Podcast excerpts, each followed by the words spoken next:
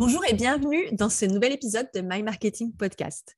Aujourd'hui, je vais vous parler d'une étape très importante, souvent négligée en marketing et en vente B2B, et qui pèse sur le taux de conversion de beaucoup d'entreprises. C'est l'étape de la proposition commerciale. Et soyons honnêtes, euh, je connais peu de gens qui adorent cette partie du travail. Moi-même, c'est pas ce que je préfère. En tout cas, c'est pas ce que je préférais à la base. Pourtant, euh, c'est un levier super puissant de différenciation, de branding et bien sûr de conversion. dans cet épisode, je vais partager avec vous pourquoi vous devez plus soigner vos propositions commerciales, quelle est l'erreur numéro un à éviter et je vais également partager la structure de proposition commerciale qui convertit et du moins qui optimise vraiment le taux de conversion. Si vous êtes prêts, je vous conseille de vous mettre à l'aise parce que cet épisode va durer, je pense, à peu près 20 minutes. Il va y avoir beaucoup d'informations, donc n'hésitez pas à prendre des notes. Je vais tout d'abord tuer une grosse idée reçue. La proposition commerciale, ce n'est pas une étape clé parce que ça contient l'information que votre client souhaite avoir, à savoir le prix. Parce que l'objectif de la proposition commerciale est très clair. C'est que votre client valide intérieurement son désir de travailler avec vous, avec votre entreprise, avant même de connaître le prix. Donc, en fait, l'objectif de la proposition commerciale, c'est pas simplement d'informer sur quel est le tarif, c'est d'arriver à faire conscientiser votre prospect que vous êtes la bonne entreprise pour résoudre son problème. Et le prix, eh bien, le prix doit paraître finalement acceptable euh, face à tout ce qu'il aura vu précédemment. Donc, raisonnablement, on peut se dire que euh, votre objectif, c'est de rendre l'importance du prix quasi anecdotique. Donc, je vais quand même peser mes mots. Anecdotique, ça ne veut pas dire que vous devez baisser le prix. Ça doit juste dire que la perception qu'on va avoir du prix doit être réduite, c'est-à-dire qu'on ne doit pas euh, trouver que le prix est trop cher. Globalement, c'est ça. On ne doit pas trouver que c'est trop cher par rapport à ce qu'on va obtenir. Et ça, c'est le rôle de la proposition commerciale. Donc, vous imaginez bien que pour faire vous imaginez bien que pour cela, on va devoir préparer le client. Et qu'est-ce que ça veut dire préparer son client Avant de afin de bien comprendre, eh bien, on va tout simplement se mettre dans la situation de votre prospect. Euh, vous, avez euh, reçu une nouvelle demande euh, d'une personne qui, qui, est intéressée par votre produit, vos services. Vous avez peut-être échangé avec cette personne lors d'un rendez-vous par téléphone, en visio, peut-être même en face à face, qui sait, de rendez-vous ou de ces rendez-vous, si vous en avez plusieurs. Vous avez eu l'opportunité de créer un lien donc un lien avec des émotions, un feeling. Alors, certains, ils appellent ça le feeling. en tout cas, ce qui est certain, c'est que comme c'est une rencontre entre deux ou plusieurs êtres humains, eh bien, il a forcément eu des émotions. Vous avez créé un lien. Cette personne vous a parlé de ses problèmes, de ses objectifs, de ses contraintes. Et en général, en B2B, euh, si vous vendez des prestations intellectuelles ou à forte valeur ajoutée, bah, vous avez ce travail de questionner votre client, votre prospect, euh, avant de pouvoir lui présenter euh, votre proposition commerciale. Donc là, eh bien, suite à cet échange, la personne vous dit, OK, envoyez-moi votre proposition. À ce stade, 90% des personnes, et je pense que c'est peut-être même plus, font la même erreur. L'erreur numéro un, c'est elles préparent un devis qu'elles envoient par email à leurs prospects. Tout à leur joie d'ailleurs de s'être débarrassé de cette tâche qui est particulièrement euh, souvent chronophage et, un peu ingrate. Eh bien voilà, c'est fait. J'ai envoyé ma proposition euh, commerciale par email. Allez, next, je passe à autre chose. Et pourquoi, pourquoi c'est une super grosse erreur? Pourquoi vraiment je vous recommande de ne pas faire comme ça? Bah, Pour bien le comprendre, on va se remettre à la place de votre prospect. Donc imaginez, depuis que vous vous êtes quitté, euh, il s'est passé plein de choses. Cette personne a reçu plusieurs euh, dizaines, voire centaines euh, de mails par jour. cette personne s'est peut-être pris la tête avec un collègue ou dans la sphère privée. Elle a discuté avec certains de vos concurrents, c'est possible. Elle a dû gérer le cours de sa vie perso et professionnelle. Bref, ce qui est certain, c'est qu'elle s'est déconnectée de vous et du sentiment de sécurité que vous lui avez instauré quand vous étiez en face d'elle. Alors, quand je dis sentiment de sécurité, c'est que euh, je suppose qu'à au moment où vous étiez face à cette personne, vous avez, euh, vous avez fait ce qu'il fallait pour la faire sentir en sécurité lors de vos premiers échanges. Si d'ailleurs vous souhaitez euh, en savoir un plus sur les techniques d'entretien avec, avec les prospects, on a un épisode qui est entièrement dédié sur le sujet. Je vous mettrai la référence en commentaire. Donc là, la personne, depuis qu'elle vous a quitté, elle a vécu plein de choses qui, a fait que le, lien particulier et la, sensation qu'elle avait quand elle était avec vous, bah, en fait, c'est complètement dissipé. Et donc là, bam, parmi les milliards d'emails euh, qu'elle reçoit, eh bien, il y a votre mail avec votre proposition commerciale. Et là, euh, elle l'ouvre, elle voit le prix, parce que n'imaginez pas qu'elle va lire dans l'ordre ce que vous avez envoyé, elle va juste aller directement au prix. Et là, qu'est-ce qui va se passer? Elle va avoir une micro-apnée, comme ça. Elle va retenir sa respiration, parce que comme elle a regardé que le prix, elle va trouver ça probablement cher. pourquoi? Parce qu'en fait, euh, vous le savez, parce que vous êtes victime comme moi d'ailleurs, payer, c'est vécu comme une douleur. Payer, la notion de devoir payer quelque chose, c'est pas une sensation qui est agréable, euh, même si c'est pas notre argent, même si c'est celui de l'entreprise pour laquelle on travaille, eh bien, c'est pas agréable. Et donc, en fait, là, ce que je vous décris, c'est juste le meilleur des cas. Parce que dans le pire des cas, votre client n'a même pas compris ce que vous lui vendez, la solution que vous lui proposez pour son problème. Et donc, il ne comprend même pas votre offre. Donc, imaginez qu'il y a le cas où il a compris votre offre, mais qu'il est juste allé voir directement le prix, il va trouver ça cher. Ou il y a le cas où il n'a même pas compris la solution que vous lui proposez. Ça, c'est pas si rare, euh, croyez-moi, ça arrive beaucoup plus souvent que ce qu'on croit. Et du coup, le prix ne sera juste associé à rien. Ça ne voudra rien dire dans ces cas-là. Qu'est-ce qu'on fait? On ferme le mail et c'est fini. Euh, et, pour vous donner une anecdote, c'est arrivé récemment à un de nos clients euh, qui du coup était très irrité parce qu'il avait eu une demande, une super demande d'une personne qui était intéressée par pas mal de matériel et de services informatiques, ce qu'il vend. Et euh, donc il est très content parce qu'il y a un beau volume, donc il fait un devis avec plein de lignes, très très exhaustif, très détaillé, et il l'envoie par mail bien évidemment. Et là, la personne le rappelle et lui dit euh, oui, mais moi, je vous ai demandé une proposition commerciale. Là, vous m'avez juste fait une addition. Donc, l'addition faisait référence au devis où effectivement, il y avait juste des lignes. Et à la fin, le total, ce qui, reconnaissons-le, le était possible de faire par soi-même. Donc, là, je ne vais même pas vous dire, oui, il a perdu le deal, au cas où vous poseriez la question. Il n'a pas gagné parce que la personne n'a pas vraiment senti la valeur ce qu'on lui a apporté, elle n'a pas senti le conseil, elle a juste vu des lignes d'addition comme un ticket de caisse en fait. Et ben, en fait, ça s'est pas bien passé, elle l'a mal vécu et, euh, du coup, euh, mon client n'a pas gagné cette consultation. Donc, si vous vendez en B2B des prestations qui sont à forte valeur ajoutée, envoyez juste un devis, ça pèse directement sur votre taux de conversion. Donc déjà à cette étape, réfléchissez bien à quel est votre processus euh, d'envoi lorsque vous envoyez euh, votre euh, proposition commerciale.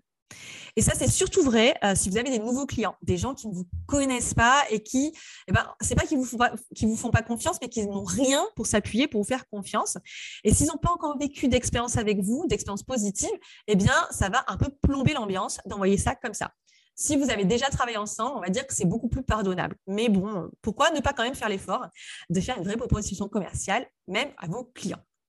Donc du coup, un des premiers objectifs de votre proposition commerciale, c'est de renouer, de créer, recréer ce lien que vous aviez instauré lors de la première rencontre. C'est de remettre votre prospect dans un état émotionnel qui est favorable et donc de le rassurer. Et juste petit rappel ici, les décisions sont prises en premier lieu par les émotions. Donc c'est d'autant plus important de construire ce parcours émotionnel dans votre proposition commerciale. Et donc, sans plus attendre, on va euh, ensemble voir quelles sont les sept étapes que je vous propose de suivre dans votre proposition commerciale pour qu'elle convertisse, ou du moins pour qu'elle ait un taux de conversion optimal. Donc, la toute première étape, c'est tout simplement de remettre les choses dans leur contexte. Là, vous allez parler des problèmes, donc de ce que vous avez compris des problèmes de votre client lors de votre entretien ou de vos entretiens, de ses objectifs. Vous allez le reconnecter également à sa douleur, à son problème. Donc là, il n'y a pas besoin de surjouer, hein, ne, mettez pas dans l'exagération non plus, soyez juste factuel. Voilà, nous avons compris, on resitue le contexte. Et en fait, ça va aussi montrer que vous avez compris quel est son problème et ça va également montrer que vous l'avez écouté. Et avoir le sentiment et l'assurance d'avoir été écouté, c'est déjà être rassuré sur la personne avec laquelle on va potentiellement traiter. Donc, montrez, faites cet effort de montrer à votre client que vous avez compris et que vous l'avez écouté. Une deuxième étape, là c'est étape numéro 2, et eh bien là on va insister sur quels sont les risques. Quels sont les risques face à ce problème? Si l'objectif, c'est vraiment de connecter votre prospect à des émotions qui vont être dérangeantes, négatives. Alors attention, quand je dis négative, pareil, pareil, on va pas tomber dans le catastrophisme absolu, mais on va faire appel à son instinct de survie. C'est-à-dire que comme l'espèce humaine, elle est un peu câblée quand même pour chercher des solutions en cas de souci, si vous le stressez un petit peu, l'idée c'est pas de le faire partir en dépression non plus, mais vous allez pouvoir le mettre en condition à recevoir votre solution. Donc on a mis, en étape numéro un le contexte. Là, on va mettre quels sont les risques, les problèmes qu'il va falloir adresser, parce que si on ne les adresse pas, ben voilà ce qui pourrait se passer. Donc personnellement, à ce stade, c'est une étape que qui est plutôt optionnelle. Je ne vous demanderai pas de la mettre systématiquement. Moi, je la mets parfois, parfois je ne la mets pas.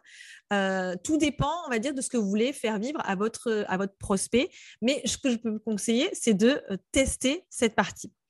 Et puis, je vous en parle parce que euh, pour l'avoir fait de temps en temps, ce n'est pas quelque chose qui est mal vu ou mal vécu. Ça va vraiment dépendre de, ce que vous, de quel message vous voulez diffuser. Vous pouvez également regrouper la partie risque avec la partie, la première étape, si votre client vous a dit bah, si euh, je n'adresse pas ce problème, voici quels sont mes risques. Voilà, bah, souvent ça arrive en entretien euh, qu'on en parle directement. Donc ici, certains ajoutent, il y a des personnes qui aiment bien ajouter pourquoi ça ne marche pas, pourquoi jusqu'à présent vous n'avez pas obtenu de résultat, en expliquant quelles ont été les, erreurs commises sans le savoir ou les croyances. Bon, je ne dis pas qu'il ne faut pas le faire, j'en parle parce que c'est quelque chose que finalement vous allez pouvoir rencontrer. Mais sincèrement, ça peut fonctionner dans certains secteurs, mais pas dans tous les secteurs. Je pense qu'il faut savoir aussi personnaliser, savoir où on met les pieds et vous jaugerez par rapport à votre propre marché si vous pensez que c'est pertinent d'ajouter à ce moment-là la partie pourquoi ça n'a pas marché jusqu'ici? Personnellement, moi, je ne le fais pas non plus, je vais être euh, parfaitement honnête, parce que euh, c'est plutôt une conversation que j'ai à l'oral qu'à l'écrit. Donc, je, n'écris pas euh, à mes prospects pourquoi bah, ils se sont plantés ou pas ils se sont plantés, mais pourquoi ils manquent de résultats. C'est plutôt quelque chose que je fais à l'oral ou je le mets uniquement si ça va servir euh, d'argument commercial derrière. Voilà. Mais en tout cas, je, vous dispense, vous pouvez, vous pouvez, le tester, mais je vous dispense de le faire euh, si vous ne souhaitez pas aller jusqu'ici. En revanche, toutes les prochaines étapes, je ne vous dispense absolument pas de les faire.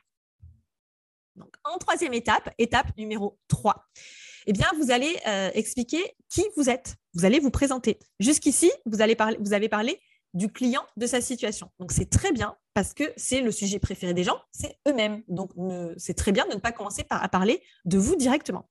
Mais il va bien falloir un moment parler de vous et dire pourquoi vous êtes la bonne personne, la bonne entreprise pour répondre à ce problème. Donc, rappelez-vous, on a commencé par un contexte. Donc, on va dire qu'on était une émotion pas très agréable, mais plutôt neutre. Après, on a parlé des risques, on a un petit peu mis euh, le ton sur de la négativité. Hein, euh, alors, je ne vais pas parler d'urgence, mais des émotions qui sont un peu plus désagréables. Et là, on va se présenter, et notamment, vous allez vous présenter pour, pour vous positionner comme la personne et l'entreprise qui peut répondre à ce problème. Donc, on va remonter en disant, mais il y a une solution. Il y a quelqu'un qui est capable de m'aider. Donc, on va remonter vers l'émotion positive.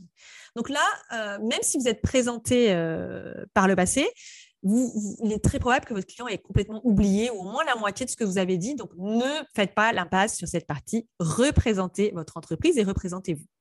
Et donc, autre raison pour laquelle euh, se présenter est vraiment nécessaire, c'est que il n'y a pas qu'une seule personne, souvent, qui est impliquée dans le processus des décisions. Il arrive en B2B très fréquemment qu'il y ait plusieurs personnes qui soit euh, dans le processus de décision, mais qui ne vous a pas nécessairement rencontré. Donc là, vous, avez l'opportunité de vous représenter et donc de rassurer, de connecter et de créer de la confiance avec des inconnus ou presque. Donc ici, euh, l'objectif, c'est vraiment de démontrer que vous êtes le bon partenaire pour aider. Et comment on va faire ça? Donc vous allez tout d'abord présenter clairement quelle est votre mission, votre proposition de valeur et en quoi votre entreprise est différente évidemment, si vous n'avez pas fait ce travail de positionnement et de différenciation, bah, c'est le moment de le faire. Hein. Clairement, c'est, vous savez que chez nous, on pense que c'est, c'est quelque chose d'impardonnable de ne pas avoir travaillé son positionnement et sa différenciation. Je rigole euh, bon, à moitié. Mais euh, en tout cas, faites vraiment ce travail parce que ça vous facilitera tellement la tâche après, notamment lorsque vous devrez vous présenter. Et donc, ces arguments sont vraiment là pour stimuler les émotions de votre client. Donc ici, euh, on va lui servir un peu d'arguments rationnels, puisque jusque-là, on était quand même beaucoup plus sur les émotions, mais on va lui servir un peu de rationnel avec tout ce qui est euh, de l'ordre des preuves sociales pour le rassurer. Donc, par exemple, vous allez pouvoir parler euh, du nombre d'années d'expérience de votre entreprise ou de vous-même, si c'est pertinent, des, de vos références clients, peut-être une présence géographique, si, si c'est dans ces cas-là, dans le contexte, ça se dit, des résultats tangibles que vous avez pu obtenir, des certifications. Bref, là encore, si vous cherchez des idées de preuves sociales, on a également un épisode qui est entièrement dédié à ça et je vous mettrai aussi le lien en description. Donc, donnez-lui juste des signaux euh, qui, vont, qui vont faire que vous êtes la bonne personne pour le défendre contre son ennemi, que vous êtes un sauveur et euh, que vous allez le défendre contre le danger. Si je schématise vraiment, si je simplifie au maximum. Étape numéro 4, présentez votre solution. Donc là, vous avez parlé de vous et maintenant, vous allez dire quelle est votre solution? Donc on remonte encore un petit peu plus haut parce que l'objectif, c'est de lui montrer qu'il y a une solution à son problème et que vous l'avez. Donc, attention, ici, solution ne veut pas dire votre offre. On parle vraiment de la solution. Idéalement, vous allez parler d'une méthode, quelque chose de vraiment très, très clair où on va pouvoir se projeter. Donc, l'idée, c'est vraiment de formaliser ça. Ça peut prendre diverses formes. Là, je ne peux pas faire, peut-être que je ferai un autre épisode vraiment sur comment je présente ma solution et ma méthode. Là, c'est tout simplement de donner au cerveau des étapes, des éléments concrets de comment ça va se passer, de qu'est-ce que ça inclut votre solution. Donc, si je prends l'exemple d'un euh, prestataire en service informatique, eh bien, on pourrait dire que euh, sa solution, c'est que, bah, en première étape, vous allez faire un recueil des besoins avec l'équipe IT et les utilisateurs. L'étape numéro 2, c'est que vous allez sélectionner des, des, machines et faire la configuration, bien sûr, en adéquation avec les besoins des utilisateurs. Et l'étape numéro 3, c'est que vous allez installer les machines dans l'environnement IT euh, de l'entreprise. Donc voilà, après, les, les utilisateurs n'auront plus qu'à s'asseoir et pourront utiliser leurs euh, nouveaux équipements. Eh bien ça, ça peut être la solution. Et pour chaque étape, vous pouvez détailler encore, éventuellement, euh, identifier quels sont les livrables. Donc, on est vraiment dans quelque chose de concret. Et cette partie, elle va parler au cerveau, à la partie du cerveau qui est logique, c'est-à-dire à la rationalité de votre prospect. Donc, vous avez vu, on a utilisé un parcours émotionnel, mais là, on revient sur quelque chose de plus rationnel. Donc, le risque numéro un de cette étape, c'est d'être confus. Hein. Alors, vous l'avez bien euh, compris, si vous n'avez pas clarifié comment présenter votre solution, eh bien, euh, ça va plus augmenter le stress et la méfiance de votre client que de le rassurer. Donc là, évidemment, à vous de faire ce travail, de bien travailler comment présenter votre solution. Étape numéro 5. Là, on va passer aux bénéfices. OK, on a vu la solution. Qu'est-ce que ça va me permettre de faire? Quelle transformation je vais pouvoir vivre? Quand, je dis je, bien sûr, c'est votre prospect. Là, euh, dites-vous que possiblement, la partie précédente représente déjà un effort pour votre client. Parce qu'il euh, a bien perçu que votre entreprise peut aider, clairement, euh, que vous avez une, solution qui semble être la bonne et qu'il euh, peut vous faire confiance. Mais il n'en reste pas moins que la transformation, c'est-à-dire passer de la situation actuelle à la situation désirée, quelque chose d'ascendant quand même, c'est un effort qui va générer des turbulences dans sa vie, obligatoirement. Donc là, on, met, on va remettre une couche d'émotions positives avec les fameux bénéfices. Ça veut dire que vous allez devoir exprimer qu'est-ce qui se passe une fois que votre solution est déployée ou que vous êtes intervenu. Du moins, une fois que vous avez délivré votre produit ou votre service. Donc là, vous devez extrêmement bien connaître votre persona, donc le profil de votre client, pour savoir ce que cette personne recherche en priorité. Évidemment, en termes fonctionnels, mais ça, en général, tout le monde a plutôt une bonne connaissance, mais surtout au niveau émotionnel. Comment votre client veut se sentir après. D'accord? Donc, par exemple, en étant accompagné dans sa stratégie marketing, les bénéfices constatés sont des messages marketing plus clairs et plus percutants. On est mieux compris par ses prospects. On améliore le taux de conversion. Donc, on concrétise plus de business on sort de l'isolement du dirigeant. C'est quelque chose qu'on nous dit très souvent. En étant accompagné, je suis sortie de mon isolement, je me suis sentie écoutée, encadrée et rassurée. Et également, on se sent plus en confiance face à ses prospects. Bien, Oui, parce que lorsqu'on sait quels sont les mots euh, qu'il faut bien choisir et qui vont euh, capter l'attention, eh bien, on est forcément plus en confiance. Donc là, c'était un exemple que je vous partage sur l'étude de notre propre persona. Donc, il y a des bénéfices de l'ordre du rationnel et il y a des bénéfices de l'ordre de l'émotionnel. Et donc, pourquoi, pourquoi c'est utile? Eh bien, parce que vous projetez votre client dans un état désiré. Et c'est ce pourquoi il vous a fait une demande. On passe à l'étape numéro 6, qui est votre offre. Ça y est, on y est. Vous allez enfin parler de votre offre. Donc, tout est super clair et votre prospect a envie de faire appel à vous. Ça y est, dans sa tête, si vous avez bien fait le travail avant, il a déjà approuvé intellectuellement le fait qu'il voulait travailler avec vous sans connaître le prix. Ça ne veut pas dire que le prix ne sert à rien, mais ça veut dire que déjà, il pense que vous êtes la bonne solution pour lui. Et euh, il voit beaucoup de valeur. Il voit beaucoup de valeur dans ce que vous apportez. Donc là, il va enfin savoir combien ça coûte, parce qu'évidemment que c'est important. Hein. Euh, le prix, ça compte. Et ça compte tellement dans la balance que euh, ce que vous avez fait avant, c'est de mettre un maximum de poids sur un plateau de la balance pour que quand le prix arrive, ça fasse juste boum, voir, voir, et eh bien, up. C'est-à-dire, pardon, up, c'est-à-dire qu'il euh, y a toujours plus de valeur que ce que ça coûte. Donc, c'est pour ça que je vous demande de ne pas balancer sauvagement et froidement le prix directement d'entrée dans un devis. C'est parce que quand vous faites ça, vous allez voir, ça fait quand même toute la différence. Le prix, ça a tendance à glacer un peu le sang. Donc, vous récapitulez ce que votre prestation, votre produit va inclure. Et vous mentionnez évidemment le tarif ensuite quand vous présentez votre offre. Vous ne projetez pas juste un prix sur un écran ou sur une slide. Là encore, si vous n'avez pas travaillé vos offres, eh bien, c'est très, très urgent de le faire parce que euh, cette partie va être largement optimisée si vous avez des offres qui sont claires et qui sont structurées pour, là encore, optimiser la conversion. Donc, euh, il y a également un épisode sur ce sujet, un épisode que euh, j'ai tourné avec Danilo Duchesne pour le podcast Le Rendez-vous Marketing, dont je vous mettrai également le lien en commentaire. Comme ça, vous aurez plein de ressources additionnelles à aller écouter. Donc, une offre, c'est tout ce que votre client va recevoir pour ce prix-là. Donc, il faut que ça paraisse vraiment lourd, vraiment lourd pour contrebalancer le prix. Donc, au passage, petit message, vos offres font partie de votre branding. Donc, ne les négligez pas. Et dernier point, on passe à l'étape numéro 7. Après, c'est fini, vous avez fini votre travail. Ce sont les témoignages clients ou au sens large, vos références. Donc, votre prospect, ça y est, a vu votre prix. Euh, même si c'est bien fait, hein, euh, même si vous êtes dans les prix du marché ou même si, euh, on va dire, il n'est pas parti en courant, euh, c'est pas non plus la partie qu'il a préférée dans votre présentation. Euh, ça, je ne pense pas que ça puisse être possible. Donc, qu'est-ce qu'il va falloir? Il va falloir quand même remettre une petite couche d'émotion positive parce que là, on était un peu redescendu. Hein. Même si vous avez bien fait le job, la partie où il y a des chiffres qu'il doit payer, c'est pas ce que la personne préfère lire et entendre. Même s'il y a eu un petit côté soulagement pour dire OK, je dois pouvoir me le payer et ça les vaut. Donc là, il est temps de repasser dans la réassurance et rien de mieux pour ça que des témoignages clients et des études de cas. D'accord? Comment ça s'est passé pour les autres? Pourquoi, euh, pourquoi c'est utile?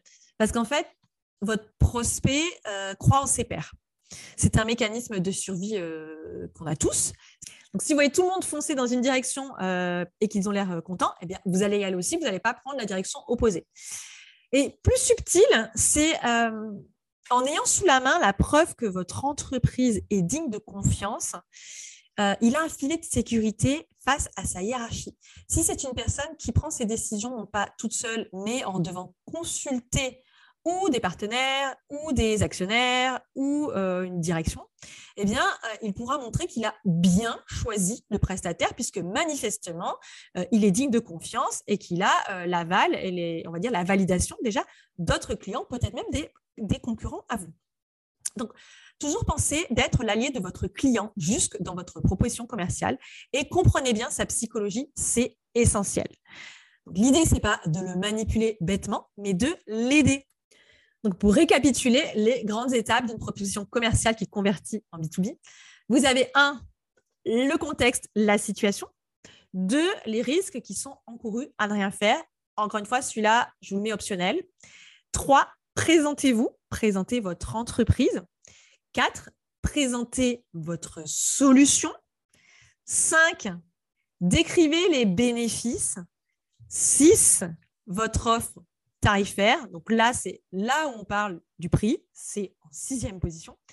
Et dernier point, euh, incluez des témoignages clients et on va dire tout élément de réassurance et de preuve sociale. Si vous avez envie de commencer à tester cette méthode, j'ai préparé un template à télécharger et à personnaliser. Ça vous fera gagner pas mal de temps. Vous avez également le lien en commentaire si vous voulez le télécharger. Ça y est, c'est la fin. Vous êtes arrivé au bout. Merci beaucoup d'avoir suivi jusqu'ici. Si vous avez aimé cet épisode, un grand merci d'avance de nous laisser un like ou un commentaire sur Apple Podcast. Je ne sais pas où vous écouterez cet épisode, mais en tout cas, merci beaucoup de nous soutenir. N'hésitez pas également à le partager aux personnes qui, à votre avis, pourraient en avoir le plus besoin. Et je vous dis à très bientôt.